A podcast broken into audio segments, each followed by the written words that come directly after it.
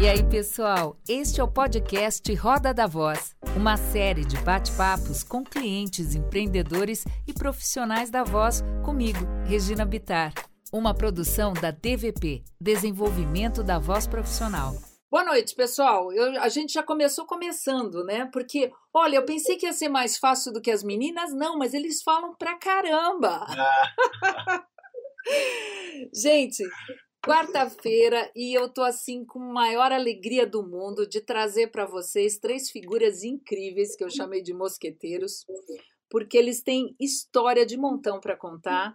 São três profissionais com uma carreira muito legal. Então, se você está aqui no YouTube, já se inscreve na página, porque eu tenho trazido pessoas maravilhosas todas as quartas-feiras aqui no YouTube. Aí se inscreve e toca no sininho, porque aí o sininho vai te avisar quando tem live. E na segunda-feira, nas segundas-feiras eu tô no Instagram. Eu levo uma pessoa pro, pro Insta, tá bom? Então, obrigada por você, pela sua companhia aqui comigo e me ajuda a entrevistar essas feras aqui, porque não vai ser fácil. Eu estou aqui com Antônio Viviane, Eric Santos e Edu Muniz. Três profissionais lindos de morrer. Obrigada, viu, meninos, Beijão. por vocês estarem aqui. E aí, eu vou começar, Antônio Viviane, vou começar por você, porque uma carreira, gente, que começou Porque em. eu sou mais velho, né? É isso, é o detalhe. Viviane, somos. Tem jeito. Tem jeito. É, começa com A. É A de Antônio. É, é, é, na, or, na ordem que você publicou aí, né? O Eric é o último, porque é por ordem alfabética. Antônio, Viviane, Edu e Eric. Pronto. Eu notei isso aí. Bem, foi bem. Você sabe que eu não tinha reparado nisso? Tem, né? É, reparou. Eu reparei, porque eu falei, como é que foi aleatoriamente? Não, não. Oh, isso é do mais bonito para o mais feio. Opa, muito obrigado. obrigado. De trás para frente. Ah, boa. É, tá bom. Então eu fico The Ugly. Anthony The Ugly. Okay. Você sabe, Vivi, que eu nunca perguntei como é que você começou a tua carreira. Eu sei que você começou no rádio e você se apresenta, o que eu acho muito bacana, como locutor e apresentador de rádio e TV. Você é um, um, um locutor que atua no mercado publicitário há anos, já fez de tudo, já fez eventos. Eu sei de eventos que você cantou, que você dançou. O Viviane tem uma cara. Você sabia disso, Eric? Não, não sabia não. Eu, eu vi esse vídeo, eu trabalhei eu trabalhei na Spectros e teve um evento de ah. carro. Foi Volkswagen. Foi, sempre a gente Que ele entrou cantando e de chapéu e dançando. Viviane já fez de tudo. 78 são quantos anos de carreira? Não, 78 aqui em São Paulo, né, querida? Você tem que pegar de 74 lá em Poços, né? Onde eu comecei. Ah, é, isso eu sabia. Ah. Você começou em Poços de Calda, numa rádio do interior. Gente, Poços olha aí. de Caldas, radiodifusora. Mas antes disso, na escola. Eu já contei essa história diversas vezes, porque é. na oitava série eu já tinha sido escolhido para ser o orador da turma, já tinha sido orador no primário. Já, já e aí o professor Omar veio para dar umas aulas de eletrônica para segurar os alunos para ficarem após a, a, oitava série continuarem na escola. Hum. E aí inventaram lá um transmissor e um receptor. E aí eu não sabia fazer absolutamente nada com as mãos, como sempre. Eu sou um péssimo, né? não sei manusear absolutamente nada. Hoje para abrir, hoje para abrir uma sopa Vono, eu fui na coisa e peguei a tesoura, falei não, deixa eu tomar. Garrafa de vinho, você não tem problema não, né? Essa é a única. essa, ó, Tranquilo. Desenrolhar é comigo mesmo. Bem, mas aí estávamos lá na, na, na, na escola e aí fez essa turma, de, de, fez o transmissor, o receptor. Bom, quem vai falar? Fiquei sozinho dentro de um barracão que era ao lado da quadra de, de educação física. Todo mundo saiu e eu lá dentro.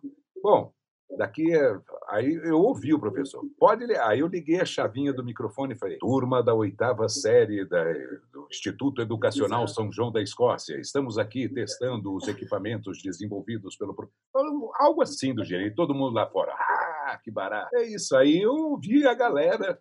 Falei: puxa, que bacana. Saí, fui para casa, perguntei ao meu, meu pai se ele conhecia alguém de rádio. Ele me indicou alguns nomes. Eu com 14 anos. 14 anos. Cheguei, É, cheguei numa rádio, o pessoal, olha, tem uma freira que faz um programa aos sábados aqui. Ela dá aula lá na faculdade. Aí eu, na faculdade de filosofia, à noite, já estava lá, perguntando pela freira. E ela falou: aparece no sábado, você lê os textos e eu disserto sobre o que você acabou de ler. Falei, então tá bom. E aí no, foi. No foi... sábado seguinte, era junho, por aí. É, junho, porque eu estava em aula ainda, as férias eram só em julho. E aí comecei a ler todos os sábados, até que o gerente da rádio ouviu e me contratou em dezembro, 16 de dezembro de 74. Eu comecei profissionalmente, já como locutor. E aí em 78 é que você veio para São Paulo? Isso. Cheguei aqui dia 1 de março de, de 78. 78. Como contratado de alguma rádio? Não, não. Meu pai falou: vai embora, esquece esse negócio de rádio lá, hein, menino? Pelo amor de Deus. Eu cheguei na pensão, tinha aquela escada, né? Bonita, que subia. E ali debaixo, adivinha, o telefone e a lista telefônica. Letra R. Puta, lista telefônica. Pessoal, vocês sabem o que é lista telefônica? Você já ouviu a música é, da Raíssa, então. lista telefônica? Letra R, letra R todas as rádios, né? Não tinha Regina Bittar, não conhecia ainda. Né? Mas era pelo bem. sobrenome. Não, eu não existia ainda, vai. Não, que isso, 78 Exatamente. já estava. Morava em Santos, por isso que não estava. Tava, menina de, de praia, menina de é. praia. É. E aí, em 15 dias, eu comecei na Rádio Tupi de São Paulo. Comecei na Rádio Tupi e depois fui para a Difusora, que era a grande rádio jovem da época. Né? Nossa, e papai ficou a ver navios. Era, era o que eu ouvia lá né, com os meus amigos em Poços, à noite. Uhum, né, porque uhum. as ondas médias invadiam o interior. Então a gente ouvia, durante o dia, a Excelsior, porque tinha ondas curtas. Né? Certo. Né? E à noite, Difusora 960 e Mundial Rio de Janeiro 860. Mundial, olha A gente ficava legal. naquela jogada, ouvindo Big Boy. Nossa, era demais. E aí, quando eu estreiei na Difusora, foi um. Nossa, aí eu tremi na base. Vivi, eu vou te perguntar como é que você depois entrou nesse mundo do, é, da locução comercial, que abrange a publicidade, o mercado empresarial, mas eu queria ver agora com o Eric, gente, porque o Eric também tem uma carreira muito legal. O Eric começou em rádio, na Educadora FM, é isso, em Campinas, e chegou em São Paulo, pelo jeito, pela 89 FM. O Eric já gravou muito comercial, entrou para a área de locução publicitária também, mandou bala com uma locução super moderna, super atual, e hoje ele é presidente do Clube da Voz, o atual presidente do Clube da Voz, e está mandando bem. Segurou, segurou a tocha, né, Eric? Conta aí como é que você começou. Segurei, segurei a, a, a nossa tocha, né? E eu comecei no rádio também, mas não foi na educadora de Campinas, não. Foi na, em Minas Gerais também. Eu sou mineiro, em ah, Itajubá, ah, no sul de Minas. E eu comecei com 17 anos. Com 14, como Viviane, eu brincava de, de gravar programas de rádio. Então, eu tinha lá o gravador, tinha um 3 em 1, é, liguei um microfone no meu 3 em 1 e eu fazia alguma pergunta, um trecho de música respondia a pergunta, eu fazia piada com os amigos da, da escola e levava a fita cassete na escola para a galera ouvir, a galera se divertia.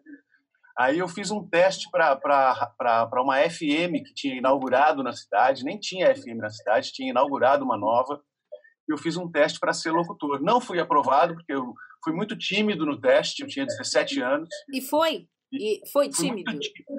É, estava muito tímido, muito acanhado no teste de voz, porque antes teve um teste escrito, teste de inglês, teve, é, teve tudo isso.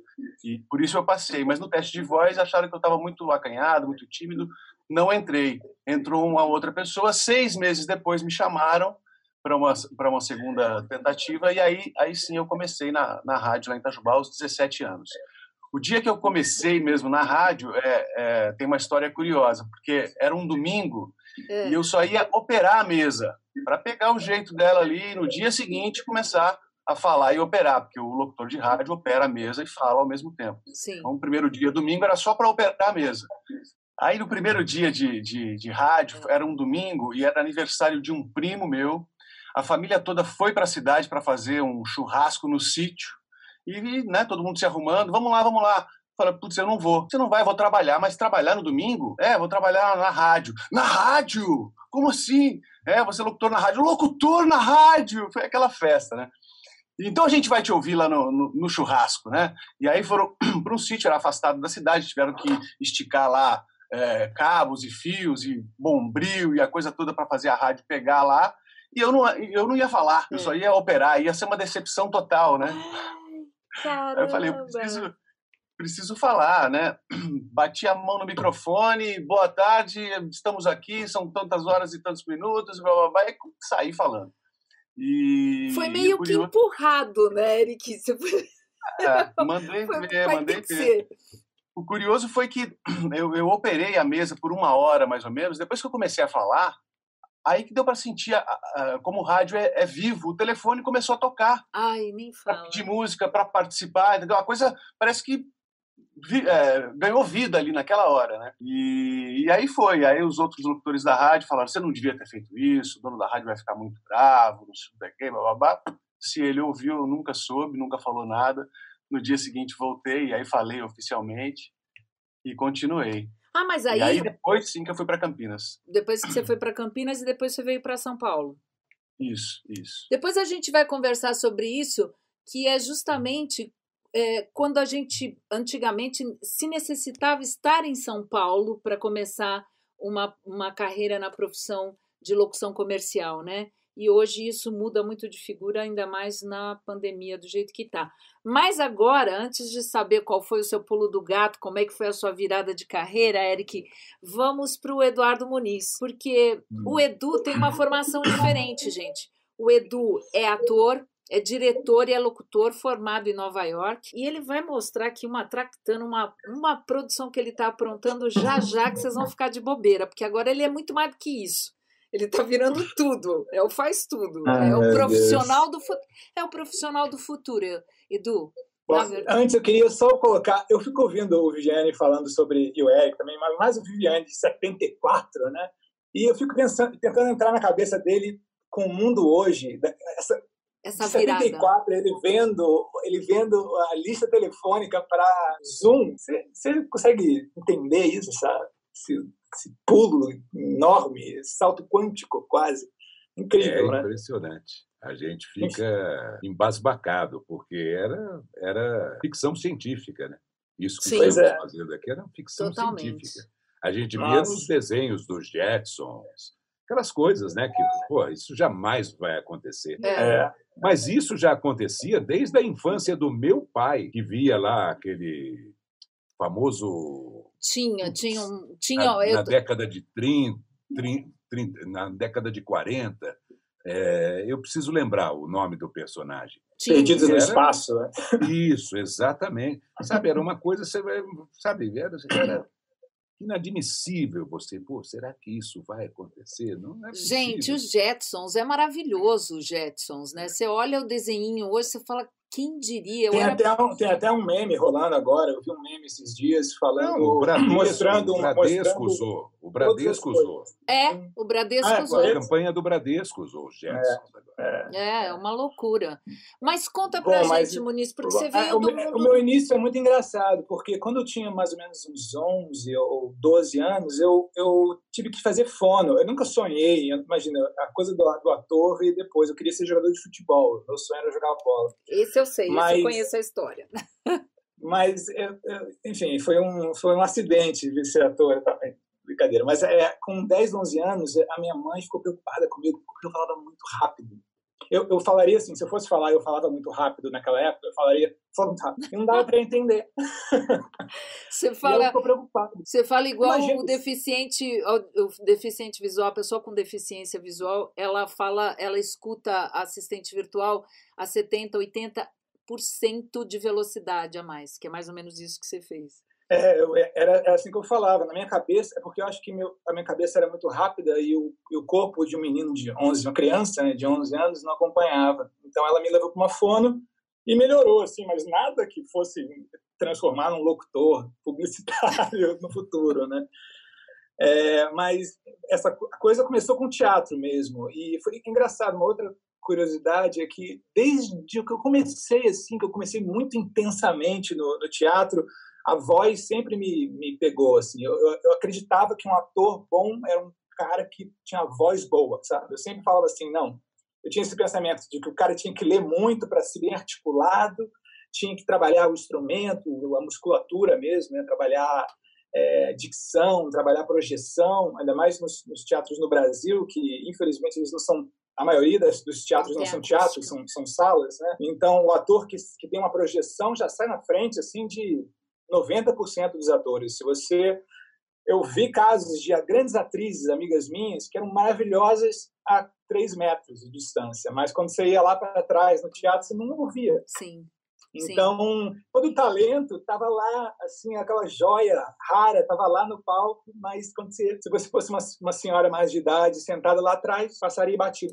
Mas é interessante você falar isso, né, o, o Eric Vivi, veja se eu estou certa, porque o, a voz boa Hoje, na locução publicitária, a gente usa cada vez menos emissão, não tem uma emissão, está ficando cada vez menor. É. Porque, veja, o teatro você tem o espaço do palco.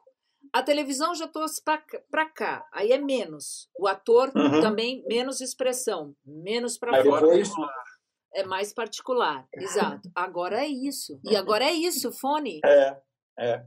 Então, é assim, você está falando na cabeça da pessoa. Você não, cons... Exatamente. Você não pode. A projeção, a projeção esquece. Não. O microfone, o, pelo Neumann, um 87, num tequinho já pegou a respiração Sim. da pessoa. Olha o mic do ter... Vivi aí. Só se, ele, se o Vivi abrir a boca aqui, ele já tá fazendo assim na minha cabeça. Bum.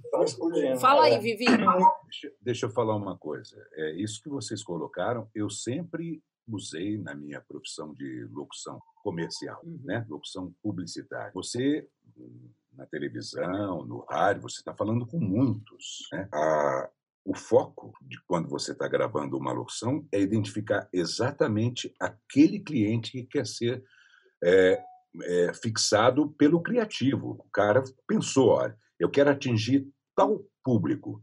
Aí você, desse público, você elege um e fala diretamente com ele ali. Né? É o que o Mauro de Almeida faz há anos, há né? anos. E está feito para você. Ele está é. falando com aquele você ali. É para você, é para vocês, né? Puxado no ouvido, né? É. é Ô, Maurinho. E a, e, a, e a, querida Lela fala, porque no texto original estava escrito para você. É, ele tomou a liberdade de colocar o coloquial e a agência incorporou aquilo, a DPZ. Há anos. Há anos ah, atrás. É. Porque hoje já vem até o PRA, né? Hoje já vem até o PRA. O Mauro Exatamente. realmente foi um uma quebra bem grande, porque foi é, um bacana. banco assumindo Mas pra... antes, antes do Mauro, nós pegamos os, os grandes locutores que foram quebrando toda essa história de projetar a voz, de, de fazer aquela, aquelas coisas que a gente chamava de. É, até tinha. Eu fiz em 78, eu e o Ferreira fizemos um, uma dobradinha, que, hum. sabe, era um negócio assim. Chegou no. É, putz, não, era Corcel a álcool. Nossa, Corcel nossa. a álcool. Pai do céu.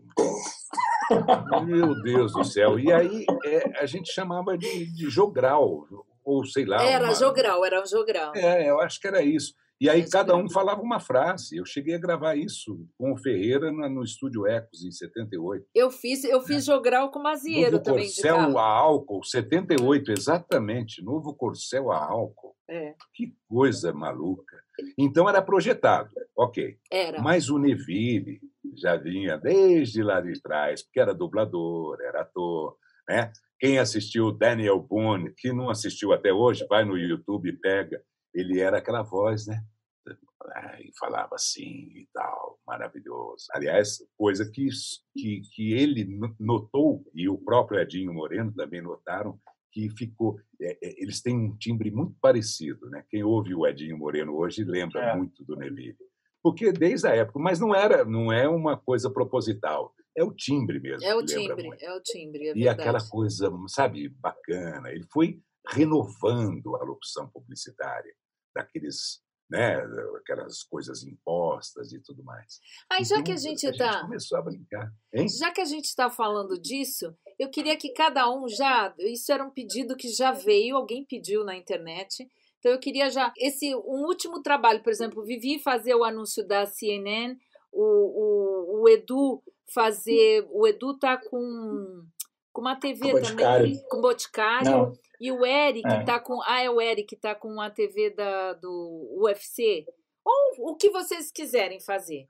O Vivi faz agora CNN e cada um faz uma locução só para o pessoal se ligar de, da voz. Nossa, vou pegar o roteiro aqui para fazer certinho. Eu também vou pegar agora. Então vocês vão pegando um roteiro. Eu, eu, acabei, eu acabei de gravar.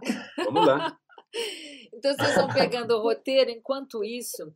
Olha que bacana, já está, ó, já, já tá, tá aberto. Então viu? vai, então vai. Já posso colocar óculos, porque. pode, pode. A crescente onda do coronavírus em Nova York. A CNN mostra o que acontece dentro da UTI de uma das cidades mais afetadas pela pandemia. A rotina, os medos e os desafios enfrentados pelos profissionais da saúde. Mona Lisa Perrone apresenta Dossiê CNN Pandemia por dentro da UTI. Domingo, sete da noite, só na CNN. Ah! Uh! Uh! Eu acabei de gravar. Isso daqui é uma marca registrada do Viviane, tá, gente? Caramba, ah, eu, eu me. Eu, eu não, para mim não é. Maestro. É porque eu sou neto de maestro, né? É. E para mim eu sempre encarei a locução como música. É, aí... e, e, aí, e, imagina, italiano, maestro, mas eu não consigo falar quietinho. Lógico, se eu estou num, num, telejornal, como eu já apresentei telejornais, a gente se controla, né? Sim. Tá tudo certo. Mas se eu estou aqui, eu, eu, me, eu nem lembrava que estava sendo filmado. É, eu gravo exatamente do jeito que vocês viram. Sim, sim, sim. Ô, ô, Vivi, eu, eu, eu, fico me regendo as pausas, as inflexões e tal. Eu, é assim que eu. Para mim, a opção é música. É, para mim também, Vivi. A, a, fala é música, né? Tanto que eu acho lindo o sotaque justamente porque ele, ele traduz uma musicalidade da região. É um, é, são é. pausas, entonações e, e barulhos na verdade, a gente tem barulhos na boca que traduzem emoções. Para mim é mais ou menos isso. E agora quem vai fazer a locução? Posso fazer, deixa eu fazer. Edu, por favor. Vai lá, Edu. Vou fazer do Boticário. É assim, ó. É. O Boticário sempre fez tudo para ficar junto de quem você ama. Bem juntinho. A gente quer que vocês fiquem juntos até debaixo d'água, ou no espaço, ou seja lá onde for isso. Mas, nesses tempos difíceis, a gente quer que vocês continuem juntos, só que na sua casa, com a família, ou até de longe. Às vezes, não estar perto é estar mais juntos do que nunca. O Boticário, onde tem amor, tem cuidado.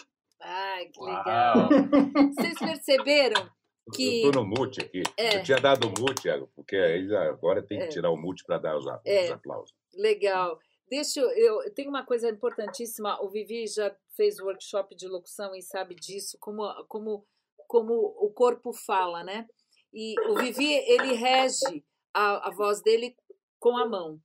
E o, o, o, o, o Edu, ele vocês perceberam como muda a feição dele na hora que ele faz o sério, quando ele sorri e quando ele faz o sério? Porque é. é. pequeno, é na intenção, né? Não é no carcado. Exatamente. É aqui, é na é intenção. É então ele fez assim com o semblante, ele, a voz já muda, já, a intenção já está lá, é pequeno. É, porque ele fez uma locução coloquial, então, assim, é. lógico. A minha era Não, a sua uma coisa é, muito tensa. É, é, além de tensa. Mas além... cada momento é exatamente isso. Então você me viu tenso o tempo inteiro, porque o assunto era tenso. Sim. Mas se você se eu me lembrar daquele primeiro comercial que eu gravei quando a sobrinha da Sara e da Ângela cantou a Aquarela do Toquinho e eu assinei.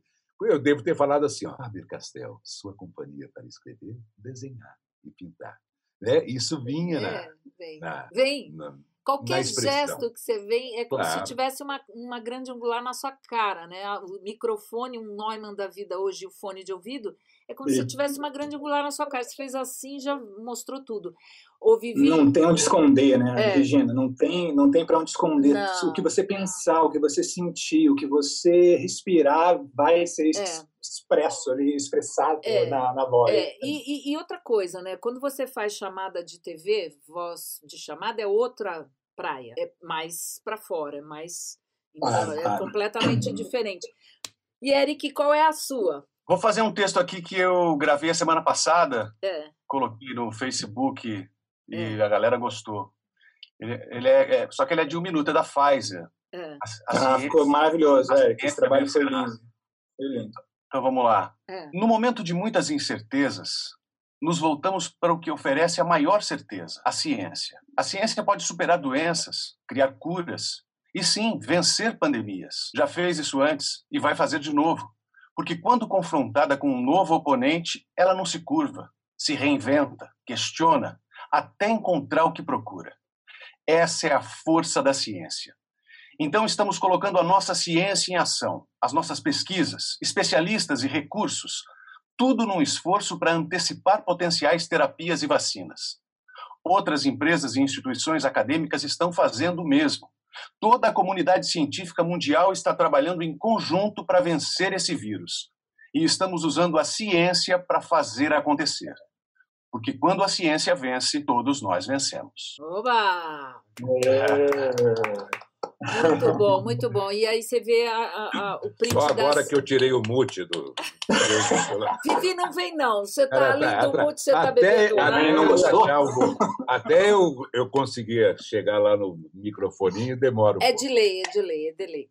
Escuta, gente, já que o papo foi para o corona, foi para isso, depois a gente volta para a virada na, na área de locução comercial. Mas eu queria saber de vocês como que vocês sentem o mercado da locução comercial. Ele vinha vindo de um jeito, aconteceu a pandemia, ele está de outro.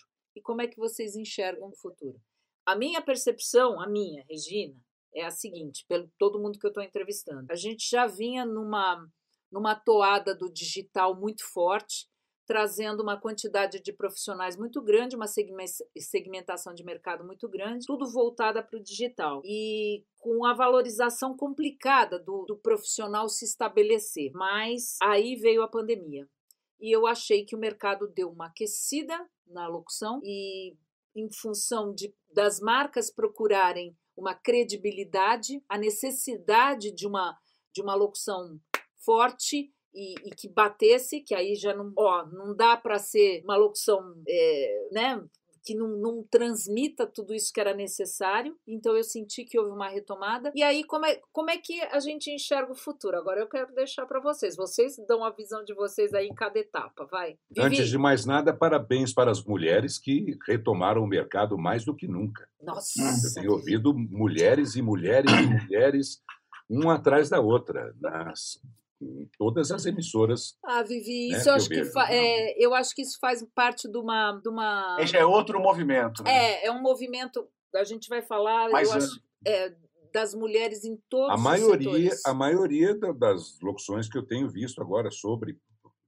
Você estava falando sobre esse momento. Do que corona, vivendo. é. A maioria é locução feminina. Eu a maioria, por isso que eu já parabenizei É. e vi que o momento trouxe de volta mais coisas, É. mais, mais força ao movimento que já vinha acontecendo. descendo, sim. Essa é a Sim. minha, pos- a, minha, a minha visão atual da publicidade. E por que será, além desse movimento das mulheres, será que tem alguma coisa a ver com cuidado, uma coisa de mãe, né, numa situação de, de, de doença, de que requer cuidado? Será que a voz feminina cumpre mais esse papel? Seria isso? Acho que você já respon- acho que você já respondeu na própria pergunta.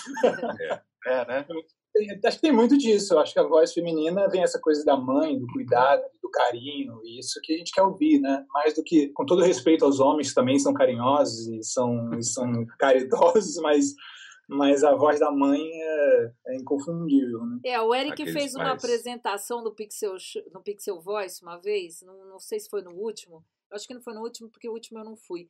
É, foi num que eu participei também. Você fez uma apresentação que eu até citei também numa palestra que eu fui, que ah, a gente ouve a voz da mãe, o primeiro momento que a gente ouve a voz da mãe é no útero materno, né? A gente está ali e aquilo tá assim.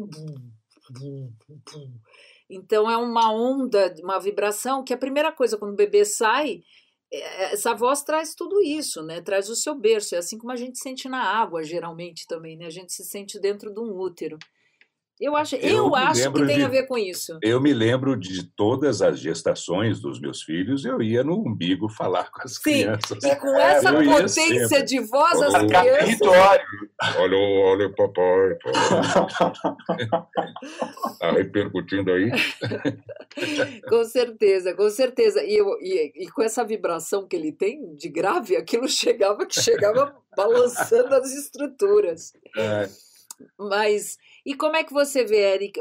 Vocês veem o futuro? O Eric, Edu e Viviane, assim, o futuro pós-corona. Eu estava comentando em casa ontem, eu acho que um pouco mais sensibilizado pelas mais de mil mortes no, em 24 horas, comentei em casa aqui que, olha, agora eu estou começando a acreditar que o mundo realmente não vai ser mais o mesmo, porque é muito forte isso, né? A gente não sabe é, é, é, quando vai passar e como vai passar, né? Talvez isso se estenda por um tempo, essa coisa, ah, tem que usar máscara, tem que manter um certo distanciamento, isso ainda se, né? É, não vamos ficar confinado, não vamos ficar em quarentena ou em lockdown, mas essa coisa de manter distanciamento, de colocar máscara, de, de agir de forma diferente, eu acho que ainda vai se prolongar por muito tempo, né? E isso aí, é, isso nos trouxe a possibilidade de fazer isso que a gente está fazendo agora, que já existia a tecnologia, mas a gente não fazia. Por quê? Falta de hábito? É, talvez sim. Né? E, e, é numa necessidade que os hábitos são criados, que as soluções são inventadas. Né? Então, eu acho que para o audiovisual em si, é um grande ganho, porque a coisa se joga mais para o vídeo, né? a comunicação vai mais ainda para o vídeo, para as transmissões. Então, é, cada vez mais é, é mais importante uma peça audiovisual mais bem acabada, né? É, mais bem feita. Então, eu acho que. E a voz, né? Já, já, já ampliando um pouco mais, a voz que está presente em tudo hoje em dia, né? Se ela já era importante uh, 30, 40, 50 anos atrás com o rádio, com a televisão, talvez hoje ela seja mais ainda, né? Eu acho porque que ela volta a ser protagonista. Fala, é, porque tudo fala, né? E até, até eu, é, é, eu comento com o pessoal, o valor da voz, né? antigamente, 30, 40, 50 anos atrás, o valor é, no sentido de qual a relevância, qual é, a importância que ela tem numa peça publicitária, o quanto ela é decisiva para o entendimento da mensagem, para atingir o objetivo.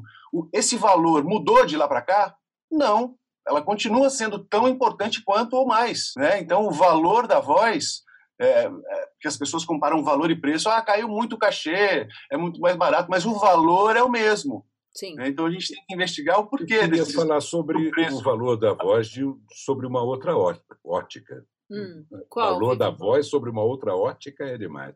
Sobre um outro aspecto. É, é o seguinte: a voz é, é muito pouco valorizada pelo mercado publicitário. Eu acho estranho isso. Só quando é, se dá é, a participação de um notável na locução é que as pessoas né, colocam aquilo como nossa, olha o comercial de fim de ano feita feito com a locução da Fernanda Montenegro. Mas, poxa, nos outros comerciais todos, somos nós que estamos ali e não quero esse destaque enorme para o locutor. É ele o, um dos principais da peça. Tanto é que se dá destaque para esses notáveis quando gravam. Eu vi agora uma campanha de, de, de carros nos Estados Unidos, que foi gravada por um, um ator maravilhoso. Os caras dão destaque àquilo. Ah, nova campanha com novamente com o ator tal, eu esqueci o nome agora. Então, não é isso que a gente quer, mas pelo menos que conste lá na ficha técnica, locução de fulano de tal. As pessoas não dão a mínima importância. Eu já peguei ficha técnica que tinha escrito locação. Casa, juro para você, locação. É, casa, tal, não sei o quê. E eu falei, bom, agora a próxima, né, na ordem alfabética que a gente comentou aqui no início. Lo... Não tem. É possível as pessoas darem importância para o imóvel onde foi filmada aquele negócio e não colocaram o nome do locutor, da locutora, da atriz. Viviane, eu já, eu já ouvi uma história de que teve um comercial que estavam precisando de uma vaca e que parece que a vaca ganhou, o cara que alugou a vaca ganhou mais do que os quatro atores que estavam fazendo É brincadeira, né, cara? É, é brincadeira. Agora, dentro desse assunto da voz. Mas, assim, mas o valor que eu quis dizer, você vê, é a valorização do, do, do, do profissional. Não, é, não, não, não monetária nesse só. sentido. É, é. a gente vai discutir sobre a valorização do. Claro, é a não, valorização não do profissional de voz. Né? Reconhecimento. reconhecimento. É tem uma história bacana. Tem uma história bacana para compartilhar. É, no ano passado teve uma crise lá nos Estados Unidos de imigração, quer dizer, tem há 20, 30 anos, é, mas teve uma crise braba que estavam prendendo as crianças. Não sei se vocês lembram disso, que estavam engaiolando as crianças, Sim. né? E, e, e, teve uma mobilização nos Estados Unidos, as pessoas ficavam revoltadas e tal, quando mostrava as imagens, né? Das, das crianças nas jaulas e tal, uhum. era terrível. A coisa só tomou a proporção que tomou quando mostraram os áudios. Quando, quando a gente, eu morava lá na época, moro lá ainda, né? Mas estou aqui nesse tempo, mas quando mostraram os áudios das crianças chorando e, e falando papá, papá, cadê você, papá, papá, aí que Aí a coisa explodiu, assim. Até então, quando era só imagem, tava assim, nossa, que horrível, terrível. É o som que emociona, é o que entra por aqui, ó. Eu acho que tem Vai as aqui, duas ó. coisas. É, eu acho Agora que o som. já fiquei emocionado. É, é verdade. Eu, eu é. Nossa. É. é. É. o som que emociona, exatamente. É. Eu acho que a, o a que trilha acontece. sonora, né? Tudo, tudo, tudo que tudo que traz aquela coisa. Ai, trilha, que a música gente gosta é tudo. de sentir Não na tem alma, nada que né? pegue mais do que. É. E eu acho que também teve uma banalização da imagem, né? É muita imagem. A gente está com uma informação. O mundo tinha se voltado totalmente para o visual, visual, visual. E agora, o que eu falo é da interface. Porque com o número de assistentes virtuais, a interface de voz vai ser o caminho, é, a voz vai ser a interface de comunicação entre o homem e a máquina. Vai ser tudo aqui, vai ser muito aqui. A gente não vai digitar, a gente não vai usar o, o visual, a gente vai usar o auditivo para se comunicar. Vai ser muito e essa forte. coisa, essa coisa da imagem, é, surgiram os bancos de imagens, né? Sim. É, aí surgiram os bancos de trilhas. É, Então, o mercado é, de produção audiovisual se voltou muito para isso. sim. Mas não existem os bancos de, de vozes prontas, né? De textos prontos. Existem, mas existem, elas. os, existem os sistemas, é, outra conversa, né? É, Que está em evolução e tal, mas ainda não é capaz de fazer um texto Ainda que um- não. uma pessoa humana Não. faz. a, a hora Então- que for capaz, a gente vai estar vendendo pizza. Faz outra live. A gente faz outra Como live. será capaz, a partir do momento que a hora que o Eric falou aquilo ali, Sim. aí eu lacrimejei. Que, que computador vai lacrimejar? Não, não vai dar. Não. É. Não vai dar. Agora, mas entrando nessa vibe do profissional que faz tudo, desse novo profissional do digital, Edu, mostra aí Ah. a traquitana e o que você está aprontando. Gente, olha isso daqui. Isso aqui é um helmet que chama de mocap. é, Olha, olha que legal, Ó. tá vendo? Você, você coloca o seu iPhone aqui ou uma outra câmera Aham. e ele capta a sua face com esse programinha aqui que eu vou mostrar para vocês. Ó.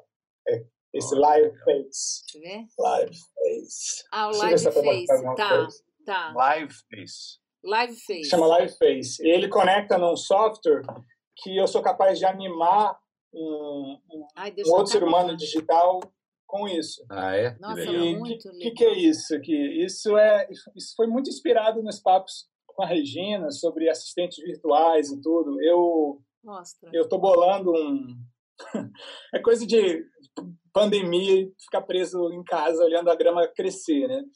É, Olhando a barba crescer. a barba, vendo a barba crescer, a barba crescer. Eu vou ter que tirar a barba para fazer isso, porque não atrapalha a captação. Isso é horrível. Eu vou ter que tirar para fazer isso, infelizmente.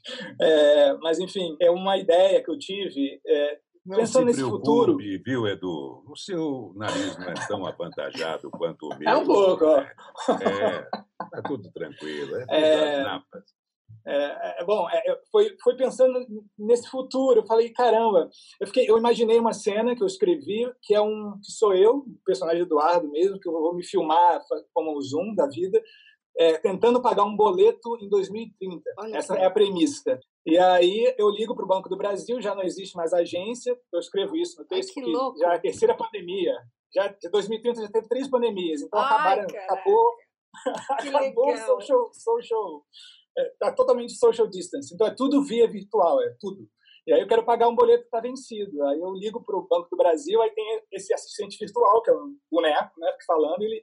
Só que o, o jeito deles é que eles são todos malandros, assim. E, tipo, é, eles são Tipo, eles falam, ah, não, senhor, é, vou te transferir para o Poupa Tempo, porque você não tem CRG. Aí tem um monte de problema que dá na cena, mas aí acaba transferindo para o Poupa Tempo. Aí, aí tem o Poupa Tempo, tem um, uma menina que é uma assistente virtual também. Nossa. E aí ela é toda o que eu acho bárbaro, primeiro assim, eu realmente espero que essa sua ficção não vire realidade.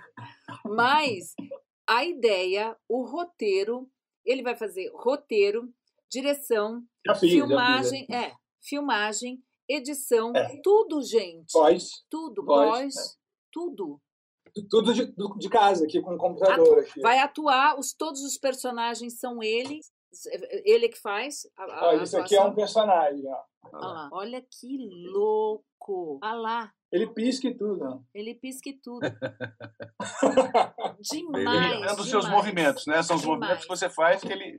A minha, ele, ele, ele capta a, a, musculatura da face, né? É como o emoji do, do celular, é. a carinha lá que sim. você já viu no iPhone sim, tem isso. Sim, sim, sim. Só que só que um nível um nível mais mais hardcore assim. Uhum. Eu acho e que aí... isso é o profissional do futuro. Você vê na área dele que ele é, é ator, locutor, diretor, ele está juntando todas as habilidades e criando um produto que pode simplesmente ser dar uma Parabéns, eu achei muito legal. Edu, muito legal. É, é, mas eu sou, eu sou, um palhaço, então é tudo uma comédia, tá? Tá tudo errado. Ai, graças é, a Deus. O cara é do cartório, o, o, o, ser humano digital do cartório, ele é malandro, então ele fala assim, pô, faz um café, vai demorar 20 dias úteis para sair sua certidão de nascimento. Aí ele fala, mas se você fizer dar um cafezinho aí, 200 reais. Aí eu falo, pô, mas você é um robô, cara, não precisa de dinheiro. Aí ele, não, não, só 200 reais. Então tem essa. Em 2030 Ué. vai ter essa malandragem. É, não queriam que o robô fosse natural, fosse que nem o ser humano, tá aí. Mas... Tá bom. Tá igual. No caso, até o robô roubou. É. Né? Roubou. Gente, agora vamos voltar para a profissão, já que a gente falou do, do ah, futuro. tava tão bom. Não, eu quero saber. Eu, não sou eu que quero saber, Vivi. Eu sei que você já contou essa história mil vezes, mas a, as pessoas, os jovens que estão entrando no mercado, não, não sabem essa história. Eu queria saber qual foi assim. Chegou em São Paulo, estava em rádio. Como é que aconteceu a história de começar a gravar para o mercado publicitário, comercial, que não é só a publicidade, mas é institucionais, é fazer eventos, esse tipo de coisa. Como é que foi um o seu, Vivi? Eu estava na difusora, né, já contei já a história, né, que da Tupi fui para a difusora. Hum. E um dia foi um profissional de voz gravar um comercial para veicular na difusora. Hum. Eu falei, ué, mas coisa estranha, né? Tem os locutores aqui da rádio. Esse cara chegou de fora, o Paulinho Alcorade. Quem é? Claudinho Branco. Ah, Cris. Eu espero que a Cris Ele esteja chegou, né? Lembra da Galeria Global? Lembro, desse tamanho. Desse tamanho. Aí era o seguinte, a voz ali era isso aqui. Ó. Ele falava aqui assim no microfone, né? Aquela coisa gostosa de se ouvir. Puxa, era sensacional. Ele falava com você, oi, Viviane. Não tinha projeção nenhuma. Era aquilo ali. Quando eu ia gravar, chegava mais próximo ainda e saía aquela coisa maravilhosa né? na, na Rede Globo, né? Tinha a é. Galeria é. Global, as artes e tal. E esse cara foi muito importante na minha vida, de, não só nesse fato, porque aí eu descobri, falei, pô, cara, vem aqui, eu vou também cobrar para gravar comercial. Foi a partir de, desse momento que eu descobri, ah. ah, precisa gravar um negócio. Não, eu quero receber para gravar. Mas e aí, como é que foi a, a, a, a reação da, da, da, da, da, da emissora? Da emissora. Da emissora? Uhum. Ué, mas não, está escrito aqui, ó, sou contratado para locutor apresentador. Eu não sou locutor comercial da difusora. Locutor apresentador. Hoje eles já então, colocam que ele é obrigado. É, aí, aí comecei a cobrar os meus cachês para gravar os comerciais da própria rádio E, de repente, o Dácio Arruda sai da difusora, vai para Tupi, e quem vem no lugar do Dácio Arruda? Jorge Elau. Ah! ah aí eu conheci ah. o Kifa Mabsuta lá, Tunim e tal. Ah, o primo, primo lindo. Primo.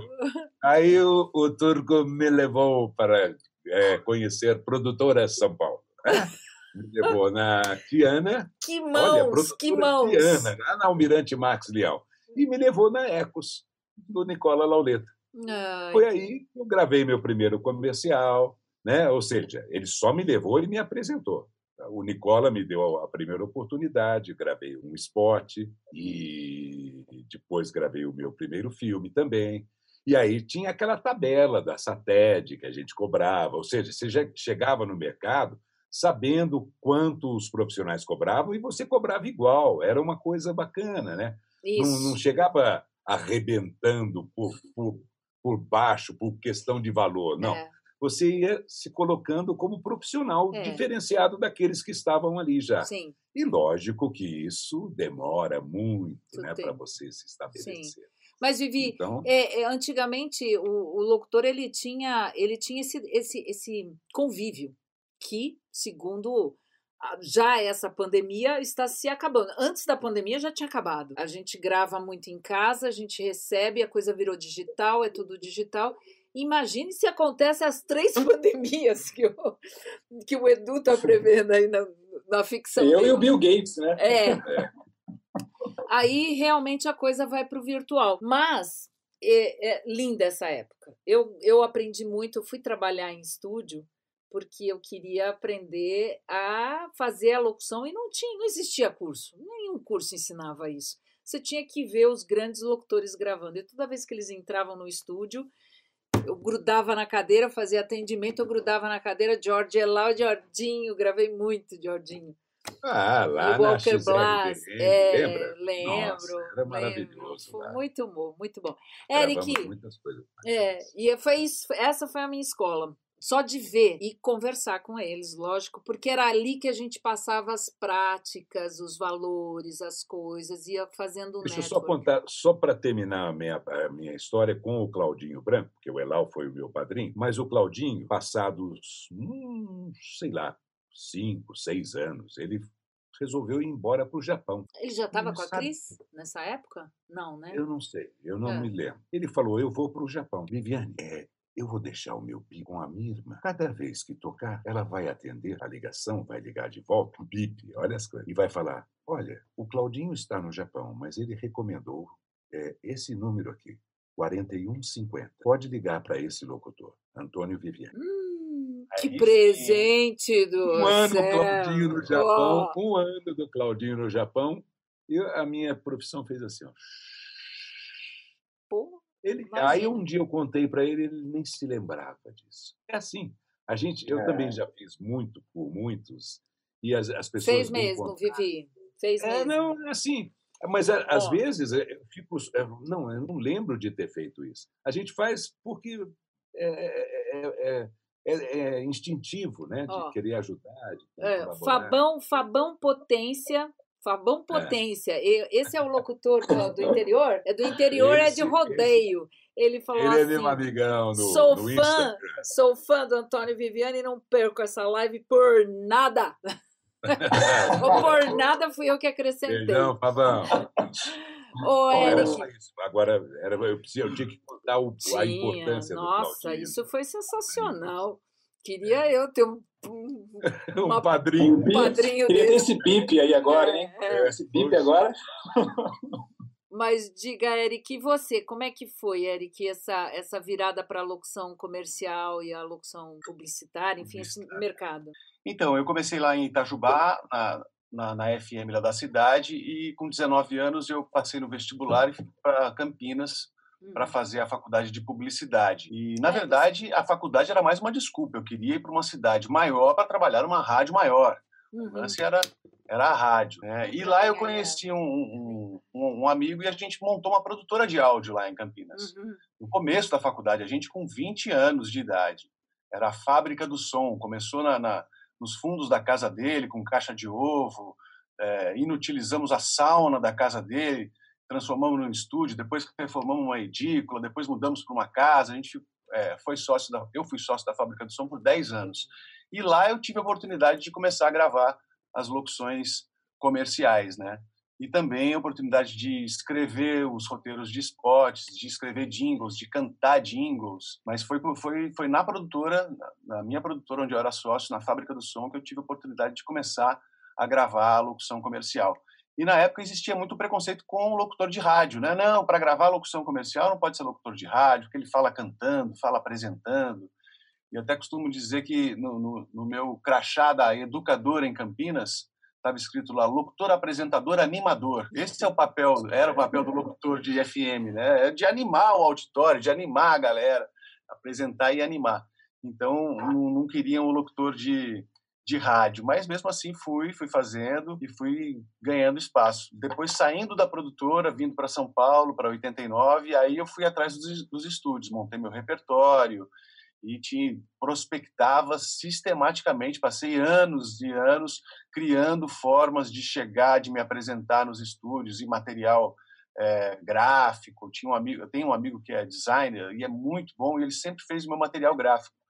É, teve um ano que ele, é, ele escreveu na ADG e foi até selecionado, está lá num anuário de design gráfico, meu material gráfico como locutor de 20 anos atrás. Olha que cartãozinho, legal. cartãozinho de visita, adesivo do CD, sabe, papel timbrado. Sim. Então, é, caprichava no, na apresentação. O seu era fitinha cassete ainda? Não, você não é da fitinha cassete ainda. Sou, sou da fita cassete. O Nicola, o Nicola tem, tem, tem, o Nicola simplesmente tem, ele deve ter uma caixa, se ele guardou, de fita cassete, de tanto que eu bati na porta do Nicola para apresentar repertório. Mas olha, antes de eu perguntar pro Edu como é que ele começou, o Jason Beckham tá adorando ouvir as histórias dessa turma maravilhosa. Jason e Deixa Simone. eu falar o nome dele. é, adoro. fala, fala você. Jason. Birmingham. Falar inglês é uma delícia. Putz, é. eu sou péssima. Ele que é de São Luís Obispo. Ah, é, conheço, conheço bem. Não sabia que ele era de lá, não. Já não? passei por lá de bicicleta. Não, o Jay nasceu no Oregon. Ele ah, é? no Oregon. É. É. Ele é padrinho do meu filho, né? Eu tenho que saber é, é. Ele é assim. Ué, mas ele, ele, ele falou para mim que, que o senhor conhecia São Luís Obispo. Qual é a ligação, então? Quem mora lá? Eu acho que ele, talvez ele deve ter feito faculdade ou morou lá na Califórnia, porque São Luís Obispo é na Califórnia. Ô, né? Jay, responde Sim, isso aí. Responde isso aí, Jay, porque o pessoal tá perguntando. É, o Jason vai responder, mas ele é nascido no Oregon. É. Okay. Olha, um, a Simone também está falando, queridos e talentosos, deixa a barba, Edu. Ai, eu não acho não, Simone, eu, eu quero que ele tire. Eu vou ter que tirar, eu vou ter que tirar pro negócio. Tira, tira, vou ter que tirar. Você não captura, não captura, Simone. O Wellington Dutra fala boa noite a todos, pede para o Viviane. Ah, ele já fez o comercial dos Cheetos. Eu pedi ah, para o Viviane fazer o comercial. do Luiz Roberto? Ele pediu. Ah, pra... o Luiz Roberto da Norte Magnético, que ele queria, ele queria uma voz, ele queria de qualquer forma.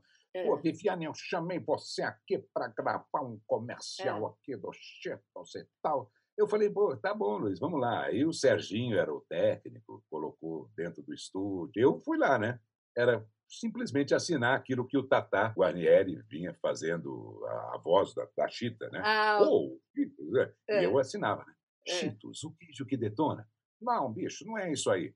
Cheetos, o queijo que detona. Não, não, não, não sei o quê. Eu vou, Ô, Serginho, vai lá, pega uma panela, traz para o Viviane. Aí botou uma panela. Fala dentro da panela aí, Viviane. Eu falei, Cheetos, o que? Não, bicho, isso aí não tá legal. E na quinquagésima, ele falou, pô, Viviane, é, aí um pouquinho. Aí eu peguei falei, já sei, Luiz. Serginho, grava aí. E imitei o próprio Luiz Roberto. Cheetos, o queijo que detona. Ele falou, pô, bicho, é isso aí. Essa foi a sacada. Milhões de histórias.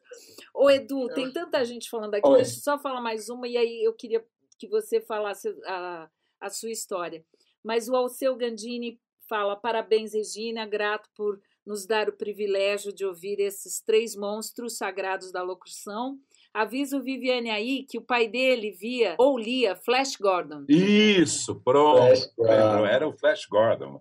É, que era do papai, né? Não foi da minha época, mas uhum. era exatamente Flash isso. É Gordon. É Bom, e muita gente, o Vladir Lima, dizendo time de ouro, é, time de peso da locução brasileira, muita gente falando isso. O André Fajardo também falando satisfação em conhecer esses três comunicadores, grato por trazer uma live dessas.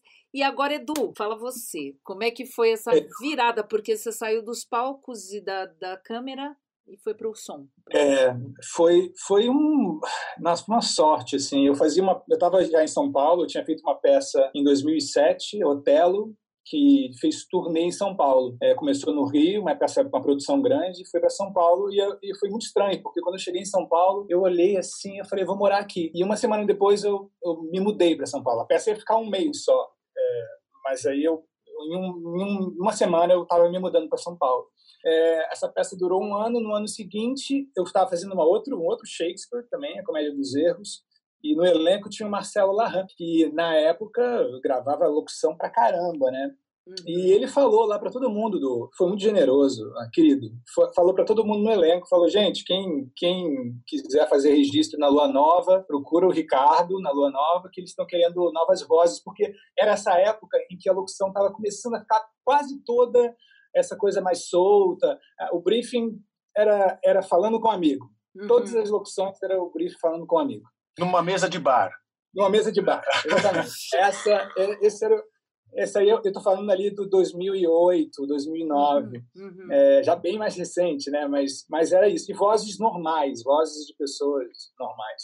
É, e aí é, eu fui o único do elenco, o elenco tinha um 16 que não foi fazer o registro, não fui fazer. Falei, não, fazer esse negócio, tá doido, locução, não sabia nem o que, que era. E aí passou três meses, a peça acabou, eu fiquei completamente duro, sem um centavo é, em São Paulo, com aluguel, com tudo. Eu falei, bom, acho que agora é um bom momento para ir lá, né? Fazer o registro de voz, ver se eu consigo ganhar um dinheirinho e tal. Aí eu fui na Lua Nova, liguei o Ricardo, falei, eu queria fazer o registro de voz, amigo do Larran e tal. Ele, ah, tá bom. Aí eu fui lá, e aí eu lembro até hoje, assim, o Miné tava, trabalhava lá ainda, estava é, operando. O Miné. Miné, querido, amo. E eu acho aí... a Lua, a Lua eu acho um dos estúdios mais bonitos que tem, aqueles peixes, é. aquela, eu adoro aquela casa, eu acho é. linda aquela é. casa. Não, não, a Lua é, é linda, é linda. É. E, e essa época eles tinham muitos estúdios lá dentro. Sim. Era muita não, gente ainda trabalhando. tem. O Thomas é louco, né? Ele tem vários estúdios lá dentro. Nossa senhora, é tanta gente. E aí, bom, enfim, foi essa história. Eu cheguei para gravar um, um, teste, qualquer roteiro lá deles. Aí o Miné falou, ah, você, o Ricardo falou, ah, você quer gravar um teste para Unimed, um spot de final de ano de Unimed? Aí eu falei, tá bom. Aí eu gravei, peguei. Aí nessa de pegar, ele falou, ah, estou fazendo casting para um job de Coca-Cola, você quer fazer? Aí eu falei, tá, faço, tá bom. Aí estão testando 50 atores no Brasil inteiro. Eu falei, nossa, legal, tal. Começou naquela eu... época já, né? Estão testando já 100 naquela... pessoas. Tô falando, tô falando 2009, foi, Nossa. foi ontem. Para o Viviane foi, foi ontem. É. Mas, é, e aí foi isso. E aí eu peguei esse jobzinho de Coca-Cola que era para ser a voz da Coca-Cola. Tipo, eu fui de um, de um ator de teatro, ganhava mil reais, para a voz da Coca-Cola contratado para a Copa do Mundo de 2010 da África. Foi um, foi um rocket. Assim. Foi essa, uau! Assim, e nessa época tinha muita. Era, era assim, era no cinema, na rádio, na Globo, horário nobre, era toda hora lá a minha voz e tal. Então, então assim. Então a, tua, a Coca-Cola foi o teu Claudinho Branco. Hein? Nossa, a Coca-Cola foi meu bip do Claudinho Branco no Japão. Eu fui assim, do zero ao cem, assim, e, e, e foi aí que começou, porque outros produtores viram e começaram a me chamar para fazer. É, eu fiz logo na sequência um trabalho gigante para Johnson Johnson. Não sei se vocês lembram um comercial de sandal que a câmera girava assim, era sandal 360. Era uma câmera, era um plano de sequência lindo assim e a câmera girava. O Viviane é que tem memória. O Viviane sabe de tudo, lembra de tudo, sabe todo o nome. É, eu sei que na eu sei que na época foi o comercial mais caro da Johnson, da história da Johnson Johnson. Era assim, era um risco alto, assim, porque tinham 100 atores. Era uma praia, uma câmera que girava, não sei o quê. E eles queriam um locutor que fizesse uma coisa meio funk, assim. E aí, até hoje, já faz o quê? 11 anos isso, até hoje o Lucas, da Sonido, ele, não, aquele teu job lá de sandal maravilhoso. Ele adora esse job de sandal. É, chama Sandal 360. Se você procurar no YouTube, aparece Sandal 360, uma coisa assim. O Lucas, Mas, o Lucas também não está no Brasil, né? Está em Portugal. O Lucas está tá em Portugal. Portugal. Ele também esteve nos Estados Unidos e agora está em Portugal. Está em Portugal. Mas enfim, foi, foi isso. Foi Coca-Cola e esse job de sandal também que foi meio que na mesma época que começou. E aí foi, foi muito forte, muito forte assim. É, foi muito, muito trabalho veio a partir daí. Né? Gente, eu tenho, uh, eu espero que vocês curtam ficar aqui comigo mais um pouquinho, porque eu tenho algumas perguntinhas aqui. E uma delas eu acho legal a gente fazer porque tem a ver com o momento atual. A gente falou, você está morando fora do Brasil, o, o Eric viaja muito. Viviane, você viaja muito também ou não? Porque eu vejo não. a possibilidade das pessoas não estarem mais nos grandes centros para trabalhar. E você falou do, da Sonido, você também é um. É, o Guilherme também está em Portugal com a Pérola. Enfim, muita gente saindo. O Mazieiro, que está no litoral, junto com com o Brimo, com o Elau. E aí eu pergunto para vocês, uma das perguntas é o J Júnior que pergunta: os convidados podem falar sobre os seus home studios, como é que eles trabalham, se eles têm Faz tempo que vocês têm home studio? Como é que é a, a história de vocês com, com home studio? Isso é essencial para o locutor hoje? Bom, como Pode eu fui começar, um é. dos primeiros a, a ter, né? Então, porque eu desenvolvi uma caixa desse tamanho, eu fui até a Teodoro Sampaio, peguei aqueles, é, aqueles equipamentos, é, aquelas caixas de transportar equipamento, né? E ali eu desenvolvi colocando um amplificador, um negócio e tal, e fui para o Mato Grosso com aquilo que ocupava metade do tamanho do porta-malas do meu carro em 2001, 2002. O que, que você foi fazer em Mato Grosso? Morar? Não, eu tinha uma fazenda lá no ah, Mato Grosso também. Pra... Então eu ia para a fazenda e levava esse meu equipamento. Era um estúdio fazer... portátil, então. Isso tá. Era. Nossa, eles desenvolveram nos Estados Unidos um portátil desse. Aí eu montei tudo com os caras lá da, da, da, da Teodoro Sampaio, a gente tentou e tal, e pum, eu conseguia de uma forma ou outra passar aquilo para o computador e pum, mandar a locução. Isso foi assim muito pioneiro. Foi muito pioneiro. Mas em 2001 voltando, você mandava voltando, voltando 2002, tal, 2003, 2002, 2003, encontrei o Odilon Wagner, que veio com uma caixinha falando assim: essa aqui ó, é a USB. Né? Rapaz do céu. Adivinha? Guilherme, que você acabou de citar, Guilherme Maciel, estava morando nos Estados Unidos. E aí eu falei para o Irineu e para o Edinho, ele trouxe três para gente. Três USB pré. Foi o Guilherme que trouxe para gente. Eu me lembro dessa aí, época. Eu me é, lembro disso. Aí foi maravilhoso. Eu, foi aí que eu Talvez também comecei a montar um o meu. Mais para frente. Talvez eu esteja errando o ano aqui, mas é, é por aí. Foi logo depois de eu ter desenvolvido e aí aquilo Aquilo eu instalei dentro de casa, né? montei um lugar bacana, porque eu tinha como é, me comunicar com o mundo né? a partir daquele momento. E aí eu fiz dentro do meu apartamento, já criei um, um, ambiente propício, né, acusticamente, e aí comecei a gravar de casa desde aquela época. E eu vejo aí Dois... que a sua sala, Vivi, você tem é, é cortina ou é madeira atrás? É, são é madeira, é, madeira, é frejó. É fre... É. ah, tá. Na realidade, isso aqui foi um estúdio feito pelo Helder, né? Nossa, ah, o Helder maravilhoso. Bacana. Que construiu a Sam. Lembra da Sam? Lembro da Sam. Foi é, da Play It Again, é, veio a Sam. Sam. E o Helder, é, com a sua categoria de engenheiro acústico, é um, é um estúdio profissional mesmo, né? Ai, é lindo. maravilhoso. E Eric, você? Você montou o seu estúdio rapidamente, hoje você acha essencial. Eu estou vendo que você tem até aquário, né? Você tem um aquário. Você gra... Não, aquilo ali é uma janela para o quintal. Ah, é tá. Só uma, uma entrada fez... de luz. Sei, sei, entendi. Mas, mas quando a gente tinha a produtora em Campinas, a gente já se arriscou em São Paulo também. A gente montou uma base aqui em São Paulo, no apartamento do meu sócio que tinha se mudado para São Paulo. E aí a gente desfez a sociedade, eu fiquei com, esse, com essa base. Então já era um home studio, isso em 2003. Hum. E, e de lá para cá, mudando de apartamento, eu sempre gostei de, de, de, caprichar na sala. Reservava um quarto e revestia, e fazia direitinho, e aquário e tal. E aí agora eu estou numa casa e, e, e, é um subsolo aqui, E aí também fiz o estúdio todo, é uma sala toda revestida, teto, porta acústica. Eu gosto, eu, é, o meu, é o meu escritório. É. É, não só um lugar para gravar, mas é aqui que eu estou no computador e estou É. isolado do mundo também. E até hoje em dia, a minha mulher pede: posso fazer uma live lá, fazer um call lá no estúdio? Eu falei: claro, pode ir lá. Você Aqui é o vê, você vê, isso é muito louco que você está falando, tá? Porque a necessidade hoje do home studio, do, do, do home office, é também ter um ambiente acusticamente preparado, porque o que mais Exatamente. atrapalha numa live é uma sala limpa, sem nada, com aquele, aquele reverb Aquele reverb todo. é, é terrível. Mas eu resisti um pouco na coisa do, do- de gravar remoto.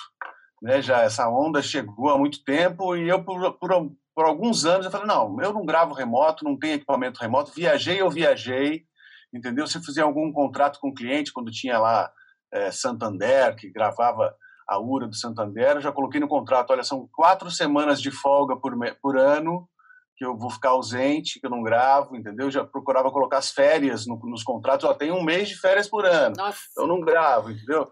Mas aí chegou um momento que eu também, com, com, a, com a casa que a gente tem na Serra, que a gente queria ir bastante lá, é, e a coisa começou a se desenvolver mais, cada vez as pessoas gravando mais de onde estivesse, uhum. e, e a disponibilidade é, virou um fator primordial hoje em dia para você também atender clientes. Aí eu falei, então tá bom, me rendo, comprei o meu meu meu Apodi. Meu é, Apodi. um, um lá do Apodi, que é bacana também É. e gravo no celular. Qual aí que você comprou? Cê- Que não é Apodi. Você usa iPhone ou não? É Android? Eu uso o do, do iRig, do Ah, o iK. iRig. Não, de é. Lá, legal. E você, Edu, conta pra mim. Você tá aqui no Brasil, você vai ficar aqui agora ou você vai voltar para os Estados Unidos? Ah, de- depende. Depende de como eu estiver no mundo aí. né? Eu tô, eu, eu tava há cinco, quase seis anos nos Estados Unidos, né? É, antes de ir para lá em 2014, é, eu eu gravava de casa já, mas eu gostava de ir no estúdio. Ah, é uma Gostava delícia. porque eu gosto, gostava de conversar com as pessoas, de falar oi, de abraçar, essas coisas que a gente não pode fazer hoje em dia mais. Não, e a Mas troca, né? De você ver o vídeo É. lá, de conversar com o produtor, pelo menos com o produtor, ver a trilha, desenho de trilha, uma referência. É, é, Tudo- é, ser dirigido, né? É, ser dirigido. É muito. É, é. Eu gosto disso, eu sinto falta disso pra caramba. Assim, quando eu fui para os Estados Unidos, acabou tudo isso. Né? Então, eu tive que, que fazer home office. E eu me mudei muito lá dentro. Então, eu fiquei craque em transformar rápido qualquer lugar em estúdio. É, inclusive, eu estou aqui em Natal, temporariamente, numa casa, vou ficar dois meses. Então, eu transformei num estúdio. Eu não posso mostrar agora porque tá, a posição tá ruim, mas eu botei dois colchões assim, V, ela Sim. no teto. Fez uma, uma craque. cabana, fez a cabana. É, Nossa, eu eu já fiz. craque em fazer isso. Gente, eu já Mas fiz tanta cabana em, em hotel. É, eu amo viajar, eu adoro viajar. Então, eu, eu nesses últimos seis anos fiquei muito fera em entrar, em gravar de carro, Sim. em gravar debaixo de cobertor, sabe? Essas coisas assim. É meio ruim, porque às vezes você tem que gravar um negócio super emocional, né? Você tá debaixo do cobertor, Torto, assim, né? tipo. Torto. Tipo, é. Pô, Boticário. É. Assim, que é- é- não é bom, né? Mas às vezes é o que tem, né, pra hoje. Pra É. quem gosta de viajar e não quer. eu, Às vezes eu nem falo que eu tô viajando. né? É. Tipo, o cliente manda coisa, eu gravo, eu mando e ok. Tipo, nem É falo que eu tô viajando. É, olha, e aqui deixa eu ver mais uma pergunta. Qual a grande chance? é, aqui o Hélio Oliveira pergunta: qual a grande chance ou qual mercado de voz vai ser a porta para a nova geração de locutores depois da pandemia? Pergunta difícil, hein? Uhum. Isso. Eu não vejo nenhuma porta, absolutamente nada. O mercado vai absorver quem chegar com talento, sempre, Uhum. sempre é assim. Aliás, essa é, a- é o que a gente é, estabeleceu quando criou o Clube da Voz, né? Nós não somos lançadores de talentos, a gente absorve quem está no mercado. Então, Sim, o mercado está aberto, como você ouviu as nossas histórias, você viu que cada um foi buscando o seu espaço. sim. E que demanda Chegou, é. tempo, demanda É, tempo, não é exatamente. uma coisa Não que é- se não é assim, constrói. ah, abrir uma porta, ó, é por aqui que eu vou. Não, você tem É. que. Mas talvez ele tenha, eu acho que ele quis dizer um segmento que vai se destacar mais, porque na nossa época veio o rádio, depois do rádio veio a TV, depois da TV, agora a gente está falando de celular. E... Eu acho que a gente vive a era justamente da coisa se diluir, né? de não ter uma porta, né? de ter várias. Ter mil portas, né? ter várias é, portas. Ter né? várias né? portas, a segmentação de mercado. Antigamente Mas... era rádio e TV, né? agora é. você tem. É. Mas eu concordo com o Viviane, assim, eu acho que para você se destacar e poder ter alguma chance de ser absorvido pelo mercado, que eu acho que é muito, acho que é muito mais uma coisa de ser absorvido do que você entrar acho que todos nós aqui que estamos aqui demos um pouco de sorte também de estar, tá, de tá preparado para fazer o trabalho, mas na hora certa, no lugar certo. Eu acho que se você não estiver preparado, quando a coisa acontecer, se você estiver no lugar certo, na hora certa, você não vai ser absorvido, só porque você não estava preparado. É. Então, só um, exemplo, eu, eu fiz, eu fiz é, é, seis anos de aula de voz, cinco anos de aula de canto, sete anos de técnica Alexander.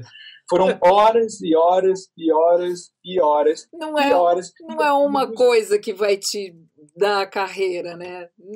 E não é só o talento para falar, né? É, quando a gente fala ser absorvido pelo mercado, parece uma coisa passiva, né? Que você está é. ali, o mercado se absorve. Não, é muito trabalho é. e é um trabalho além de falar, além da locução, né? Uhum. Que é o uhum. trabalho de prospectar, de insistir, de se apresentar, de criar um material de apresentação, né? E, e batalhar nessa área, né? É, lógico, o talento tem que ter, senão não vai. Mas tem essa outra parte também que você tem que dedicar tempo e tem que ter talento para isso também, para essa parte comercial, né? E comprometimento. Opa! Você é sabe isso. que foi isso? Quem falou para mim foi uma cliente. Eu entrevistei a Tato Bono, que é, é head de produção da Macan. Eu não sei se foi ela, eu acho que foi ela, que falou que uma das coisas que ela acha que, que o, o locutor tem que ter é comprometimento, que muitos às vezes não tem. Para você pegar contratos como Santander, no, na URA, um varejo, algum cliente que demande de você, uhum. comprometimento é madrugada. É madrugada. Na, minha terra, na minha terra, o pessoal cara... fala é ponta firme. Ponta Firme. Ponta Firme. É. Tá lá, ela tá lá. Na minha terra Lindo. também. Olha, é, o Alfredo Bergman, que é o super locutor, é, é, ele falou para mim o seguinte: ele está perguntando para vocês, e eu acho que você vai adorar essa aí, Vivi, e eu acho que todos vocês, o pessoal do clube vai gostar dessa. Por que os festivais de propaganda não premiam a locução? Boa, ah, a gente já tentou criar um prêmio. Não coloca nem na ficha técnica. É. A gente está querendo colocar na ficha quer prêmio, não tem nem reconhecimento, você quer prêmio. É. Tentamos, o Mazieiro tinha essa ideia, eu tinha essa ideia quando a gente tocava lá no início, o Clube uhum, da Voz. Uhum. Nossa, a gente tinha, sabe, de criar um um prêmio para premiar as vozes e tal, a melhor interpretação disso, daquilo. Aí a gente tentou juntar com, as, com a ProSom, com o pessoal do clube de criação, mas nunca resultou em nada. É, e Eu acho que a gente vai ter que fazer a gente, talvez, né? Porque acho que agora é uma, é uma hora boa para criar isso, porque está mais fácil, a gente pode fazer tudo online, né? Então, é, o Clube da Voz poderia fazer um, um, um ah, sei lá, uma vez por ano, é, a gente faz uma votação entre nós, ou entre abre para outras pessoas também, mas é, dos comerciais mais relevantes do ano, é. ou alguma coisa assim. O Festap faz isso online já, né? Quem é convidado, várias vezes eu faço de jurado, é tudo online. Agora é tudo, tudo online. online tudo é. online, né? Olha, tá aí, tá lançada a ideia. É, Eric, você é presidente. Vira e mexe, não, vira e mexe, essa, essa, essa ideia volta a ser discutida e volta a ser ventilada. É, já disseram até, por exemplo, da gente fazer um, um, uma premiação no, no estilo do Trip Transformadores, que não é uma competição, não é o primeiro lugar, o melhor naquilo, o melhor nisso. São homenageados naquele ano, entendeu? Que uhum. se destacaram, que têm é, uma carreira. Isso eu acho legal. Isso eu até acho legal, porque eu acho que às vezes essa coisa pode trazer uma política, envolve uma, uma coisa de um é melhor do que o outro, e não é, é. o caso na locução. Eu acho essa, é, esse eu, caminho eu, legal. Vê, eu fui tomar a minha aguinha aqui e, e, lembrei desse evento aqui, do Spotify for Podcasters Summit e tal. E eu lembrei que o único prêmio que eu recebi foi por ter lançado o Voz Off, né, o meu podcast Sim. com os, as grandes vozes Sim. da TV, muito do rádio, bem lembrado. Da né? Nós lançamos em 2017 e ganhamos um prêmio APCA, sabe, de, de melhor produção para rádio, através de um podcast. Olha, Vivi, eu tenho que te fazer uma confissão aqui. Eu já fiz uma confissão para você uh, publicamente no, na, nos feeds aí de, de coisa que eu acho você um profissional do cacete, porque você se se reinventa, você se pum, é. você, quando você vê, seu Vivi tá tirando da cartola, tá melhor é do que o Elau. Eu, 45 anos de profissão, falei, bom, deixa eu pensar aqui. Uma vez eu estava voltando com o Nicola num voo, a gente estava voltando. Eu falei, puta, texto sentido. Puta, olha que coisa bacana isso. Lancei o podcast nos meus 45 anos de profissão. E está indo bem, porque as pessoas não param de enviar textos. Sim. E aí a gente vai interpretando e tal. É bacana, é gostoso isso aí. Nossa, é Caetano muito Sayão, bom. O, sabe, grandes nomes né, da, da, da, da publicidade, do, do, do, jornalismo. Nossa, o Fernando Coelho, o poeta, mandou coisas. Até o Mantum. Nossa, eu tenho recebido textos maravilhosos. Pessoal de criação, pessoal. O, o, o querido Renato Castanhari tem mandado um monte de textos e assim por diante. Olha, o Rios Rodrigo fala: o mercado de rádio ainda é promissor ou se tornou um mercado fechado para novos profissionais? Fechado? Eu conheço porque é, eu acho que é, eu, eu não tenho mais o convívio eu do também. dia a dia com rádio para poder responder essa pergunta. Mas eu acho que ele não se tornou fechado, pelo contrário, é que tem menos espaço porque não tem locutor agora. É, são poucos locutores, ainda mais com a pandemia eles descobriram Olha, pela, que dá para ser gravado. Pela experiência que eu tenho lá da, da 89, da Rádio Rock, todo mundo que era produtor, técnico, está falando hoje em dia no rádio. Tem um programa e, e virou, virou, locutor. Então, acho que não está fechado, está mais aberto do, do que, que, nunca. nunca. Né? O que tem é menos mudou muito, mudou muito o formato também no rádio. Antigamente você era simplesmente o apresentador, tinha seu salário e pronto. Hoje em dia uhum. você tem que produzir, você tem que até vender o patrocínio do seu, do seu, do seu programa, né? Então você tem que acumular essas outras funções para ter ali uma renda razoável. É, então, quer dizer, mudou o modelo, mas pelo que eu sei, a rádio está indo muito bem. O rádio está indo muito bem. Né? Estão é. faturando, tem, comercialmente está tá ótimo. É, chega até eles estão se reinventando. A rádio está buscando o apoio também da internet Além do streaming, claro. você tem o, a, o, o lado visual. De... O rádio é imbatível, o rádio é, é imbatível. É. É, Tanto que o podcast está bombando, que é uma nova forma de rádio, não deixa de ser, né? É. Agora, é. gente. E o meu podcast, por exemplo, o Voz Off, era só off mesmo, né? Não tinha imagem. Né? Ai, Já fala nisso. Eu peguei e coloquei imagem no texto sentido e pus no YouTube também. Então. Legal. É, e agora eu esqueci de falar o Roda da Voz também está indo para podcast. A partir do é, da partir da semana que vem, todo o conteúdo vai estar tá em áudio também, porque teve alunos Por que o pessoal começou a falar, pô, eu queria ouvir, eu não tenho, não dá tempo às vezes estar tá assistindo, então a pessoa quer ouvir. Ai, que lindo, né? No carro, né? Aí é. ela aproveitou porque ela falou, bom, eu vou começar com uma turma bacana, então vou aproveitar essa última turma aqui. Ela vai Não, vai todo o material que já foi feito. Ah, bom, então tá Todo o material vai estar disponível no podcast Roda da Voz. Olha, gente, é muito trampo, né, gente? É muita mídia, pelo amor de Deus. E é, a última é, pergunta, eu não tá? consigo, sabe, vocês conseguem. Eu não, eu não sei nem onde buscar. É, é, eu vejo Ulisses Costa narrando o jogo, por exemplo, eu vou com ele no estádio de vez em quando, quer dizer, ia, né? Hum. E ele estava. Ah, um abraço para o fulano de tal que está mandando. Pega. Eu falei, sabe, isso é, é, tem que ser mulher para isso. Eu não sou. Muita, eu sabe, gostei dessa, tem que ser mulher. mensagem que está te vendo. Eu não consigo fazer tudo assim ao mesmo tempo. Ó, oh, Vivi, eu tô com três telas aqui na minha frente. iPad, é, iPhone né, e tem outra Regina tela. Minority, lembra daquele filme Minority Report? Eu adoro esse filme, adoro esse filme. Olha, e para falar, eu acho assim, a gente falou do mercado de audiovisual, eu queria dizer para vocês que estão assistindo aí, tanto no Face como no YouTube, na quarta-feira que vem, que é o dia da live no YouTube e Face, é, eu vou estar tá falando com o pessoal de audiovisual bem da pesada, uma turma muito legal. Eu chamei três mulheres, desculpa. é a Renata Dumont, que é produtora da Stink Filme. Chamei a Gilviana, da Mugshot, produtora de áudio da Mugshot. E chamei a Fernanda Moura, que é head de produção da Léo Burnet.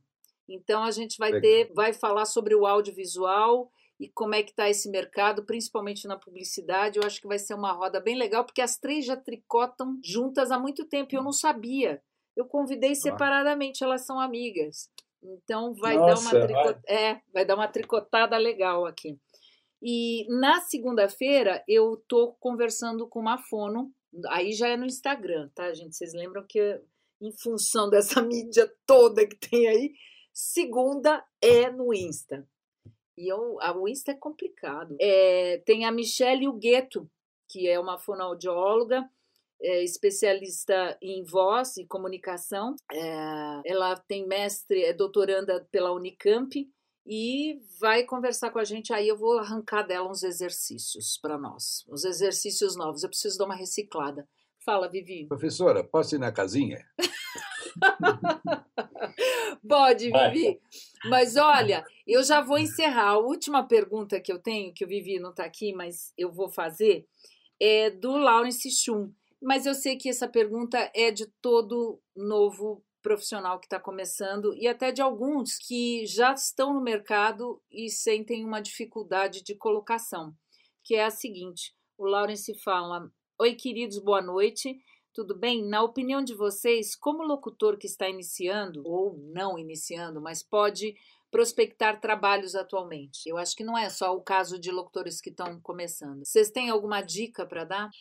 eu acho que é sempre bom começar pelos conhecidos, né? Quem que pode te indicar para alguém que tem um estúdio? Ah, é meu primo que conhece o fulano, tal. Então é, essa ligação acho que já encurta um caminho mas também não elimina o trabalho de você entrar em contato com quem você não conhece. Então, listas e listas de produtoras, de estúdios, é, de possíveis conhecidos, né? É, e com, com um repertório bem preparado na mão, insistência nisso.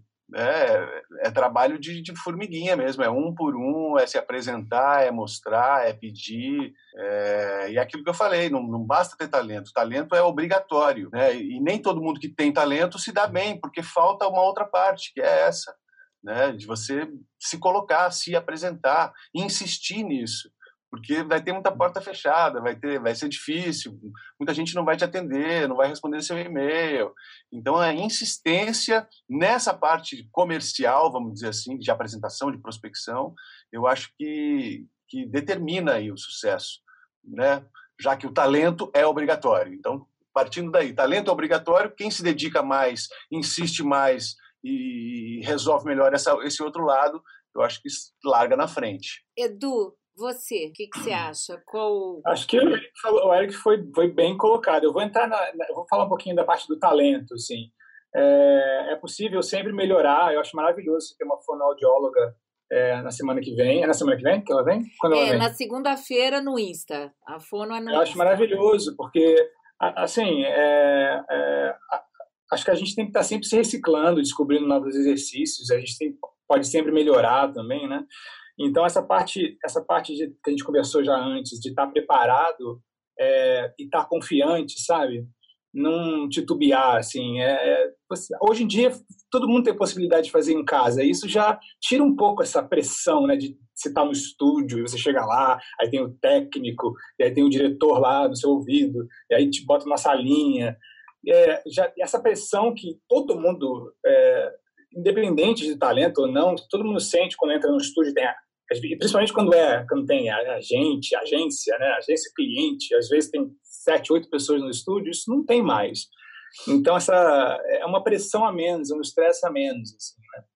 Então eu acho que esse trabalho constante na, no, no, não só nessa parte administrativa, né, que o Eric comentou, de você de você se apresentar bem, de você ter uma boa postura, ter uma boa atitude, assim simplesmente ser legal, assim é um bom começo, assim, você ser legal, é, você ser positivo, sabe? Agora, ser simpático. o Edu, eu, eu assim, o que eu tenho visto e eu acho, adoro quando tem a direção que pelo menos tem duas pessoas, às vezes tem cliente e agência dentro de um Zoom. Você, eu estou com um iPad, o Zoom, ou o Zoom no iPhone, o texto no iPad, aí o microfone, e aí dá play, hack, vê volume, oi, fala. É, é punk. Porque aí você. Eu, quando você entrava no estúdio, pelo menos você estava concentrado no texto. Quem está lá, você tá. Me dá o som aí, deixa eu ouvir e tal. Agora não. Você tem que Agora, dar, estímulo, né? É muita coisa, e aí você. É. Né? Quantas vezes eu importante. dou rec, não olho por coisa, quando eu vou ver, deu pau e não gravou. Ai, eu quero morrer. Ah, é.